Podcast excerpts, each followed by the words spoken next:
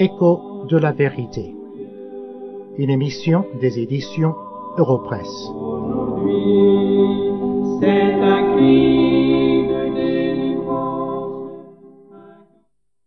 aujourd'hui. Je voudrais vous lire trois versets de la Bible qui se trouvent dans l'évangile de Marc, le chapitre 2 et les versets 3 à 5. Voici ce que nous y lisons. Des gens vinrent à Jésus, amenant un paralytique porté par quatre hommes. Comme ils ne pouvaient l'aborder à cause de la foule, ils découvrirent le toit de la maison où il était, et ils descendirent par cette ouverture le lit sur lequel le paralytique était couché. Jésus, voyant leur foi, dit au paralytique, Mon enfant, tes péchés te sont pardonnés. Cet incident se passe dans la ville de Capernaum. Le Seigneur Jésus y est revenu après une tournée où il prêchait dans la campagne. Et dès qu'il est arrivé dans la ville, nous lisons qu'une grande foule s'assembla devant la porte où il logit. C'est alors que l'incident que nous venons de lire se passe. Des hommes veulent s'approcher de Jésus pour lui amener un homme paralytique pour qu'il puisse le guérir. Et ils trouvent qu'ils ne peuvent pas s'approcher de la maison à cause de la foule. Je voudrais regarder avec vous trois groupes de personnes ou trois personnes dans ce passage. Tout d'abord, l'homme lui-même. La Bible ne nous dit pas quel était son nom, ni son âge, ni sa situation familiale. Tout ce que nous savons, c'est que c'était un homme paralysé et qu'il était porté à Jésus sur un lit. Si la Bible ne nous donne pas plus de détails sur cet homme, c'est que ces détails ne sont pas importants. Ce qui est important, c'est l'état de cet homme, qui est une image du péché, cette grande maladie spirituelle par laquelle nous sommes tous atteints. La Bible nous dit du début jusqu'à la fin que tous les hommes, sans exception, sont pécheurs devant Dieu et coupables devant Dieu. Permettez-moi de vous lire quelques versets de la Bible pour vous le prouver. Tout d'abord, je lirai deux versets du psaume 53, les versets 3 et 4. Dieu, du haut des cieux, regarde les fils de l'homme pour voir s'il y a quelqu'un qui soit intelligent, qui cherche Dieu. Tous sont égarés, tous sont pervertis, il n'en est aucun qui fasse le bien, pas même un seul. Un autre verset qui se trouve dans le Nouveau Testament, dans le livre de Romains, le chapitre 3 et le verset 23, où nous lisons Car tous ont péché et sont privés de la gloire de Dieu. Voici donc l'état de tous les hommes, toutes les femmes, tous les enfants devant Dieu, malades de cette grande maladie qu'est le péché. Et ainsi nous ne pouvons rien faire pour nous guérir nous-mêmes. Nous sommes exactement comme cet homme qui était porté sur ce lit auprès du Seigneur Jésus. Mais malheureusement, et c'est ceci qui est triste, la plupart des hommes et des femmes dans le monde aujourd'hui ne se rendent pas compte de leur maladie. C'est cela, mes amis, qui nous distingue de cet homme dans cette histoire que nous avons lue tout à l'heure. Lui, au moins, était conscient de son état. Il était conscient qu'il avait besoin de l'aide de Jésus. Alors aujourd'hui, je vous avertis que vous êtes spirituellement malade et qu'il n'y a qu'un seul qui peut vous guérir de votre maladie, c'est le Seigneur Jésus.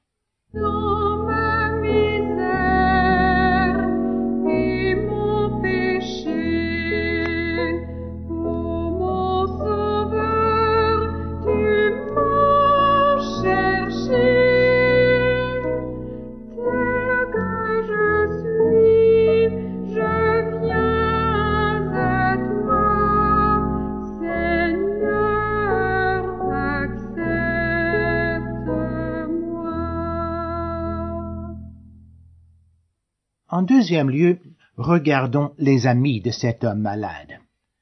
Ils étaient quatre. Et nous notons tout d'abord leur compassion. Ils auraient pu rester chez eux, laisser l'homme chez lui, et ne pas se déranger pour l'amener auprès du Seigneur Jésus. En ceci, il nous donne un exemple de compassion pour ceux qui nous entourent. Permettez-moi de m'adresser maintenant à ceux qui sont déjà enfants de Dieu. Avez-vous de la compassion pour ceux qui vous entourent, qui sont atteints de cette grande maladie qui est le péché et qui ont besoin de vous pour les amener auprès du Seigneur Jésus? Ou bien, est-ce que vous êtes comme les autres amis de cet homme, sauf ces quatre, ceux qui sont restés à la maison, qui ne voulaient pas se déranger, qui avaient leurs occupations bien légitimes, bien sûr, mais qui ne voulaient pas se déranger pour amener cet homme auprès du Seigneur Jésus. Malheureusement, il y a beaucoup de gens qui leur ressemblent dans le monde aujourd'hui et très peu qui ressemblent à ces quatre amis. Oh mes amis, vous devez vous occuper de l'état spirituel de ceux qui vous entourent pour les amener auprès du Seigneur Jésus qui seul peut les guérir. Mais en deuxième lieu, regardons le problème qui confrontait ces quatre amis de cet homme. Lorsqu'ils sont arrivés devant la porte de la maison, ils ne pouvaient pas entrer, car là, autour de la porte, il y avait cette grande foule, de sorte qu'ils ne pouvaient pas pénétrer dans la maison avec leur ami paralysé. La foule, fréquemment, est un obstacle à ceux qui veulent amener leurs amis au Seigneur Jésus. Mais remarquez aussi le dévouement de ces amis, car ils ne se sont pas laissés décourager par le problème. Non, la foule les empêchait de passer par la porte, il fallait qu'ils trouvent un autre chemin, et c'est cela qu'ils ont fait. Malgré les problèmes, les difficultés de monter un homme sur un lit sur le toit d'une maison, puis de faire un trou dans le toit ces gens ne se sont pas laissés décourager. Il y a là une leçon pour chacun de nous. Nous qui nous laissons décourager si facilement par les petits problèmes de la vie, et nous abandonnons très fréquemment notre tâche d'amener des âmes au Seigneur Jésus justement parce qu'il y a des problèmes. Suivons l'exemple de ces amis de cet homme paralysé. Mais notez aussi leur foi. Et le Seigneur Jésus la remarque ces hommes croyaient que Christ pouvait guérir leur ami.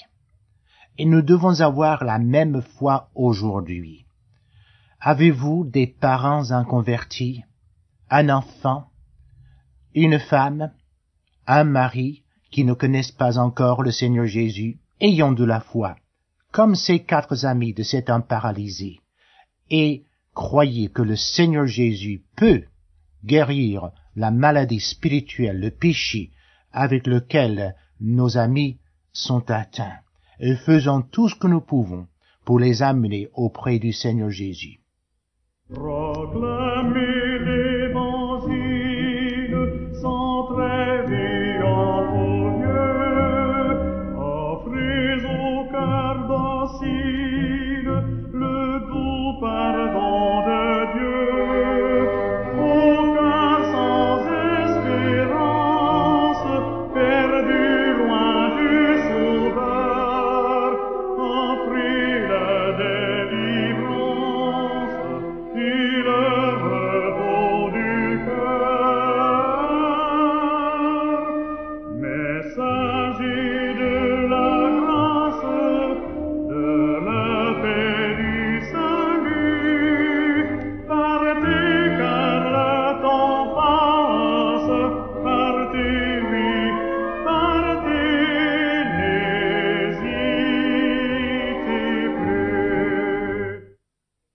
En dernier lieu, regardons Christ et ce qu'il a fait pour cet homme.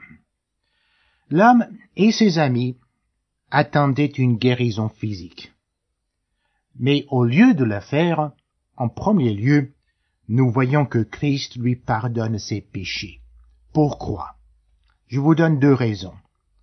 Parce que il y a en effet un lien entre la maladie et le péché qui est dans le monde aujourd'hui.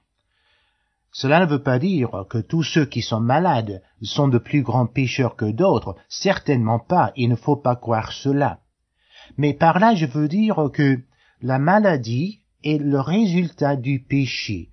Si le péché n'était pas entré dans le monde, il n'y aurait pas eu de maladie. Ainsi, il ne faut pas blâmer Dieu pour toute la maladie et la souffrance que nous voyons autour de nous dans le monde aujourd'hui. Tout cela est le résultat du péché. Mais la deuxième raison pourquoi le Seigneur Jésus parle tout d'abord à cet homme du pardon des péchés, c'est parce que le pardon des péchés est beaucoup plus important que la guérison physique. C'est cela une chose que je voudrais souligner, car il y a dans le monde aujourd'hui beaucoup de gens qui sont beaucoup plus attachés à la guérison physique qu'au pardon des péchés, de sorte que il y a des foules immenses qui s'accumulent dans les lieux de pèlerinage, où ils pensent avoir la guérison de leur maladie physique. Il y a des églises où on parle beaucoup plus fréquemment de la guérison divine que du pardon de péché. Et ainsi des gens sont beaucoup plus attachés à cette guérison physique qu'à Dieu lui-même et à leur état de perdition devant Dieu. Si vous êtes atteint d'une maladie, mon ami, ne cherchez pas avant toute chose la guérison physique, mais cherchez avant tout le pardon de vos péchés. C'est peut-être par la maladie que Dieu vous amène à lui. Alors, aujourd'hui, venez à Jésus-Christ, pas seulement pour la guérison physique, mais pour le pardon de vos péchés, car Christ seul, par son sang, peut effacer votre péché et faire de vous son enfant. Pécheur, je voudrais te guérir. J'ai vu tes larmes, ta souffrance, mais pour avoir la délivrance, il faut apprendre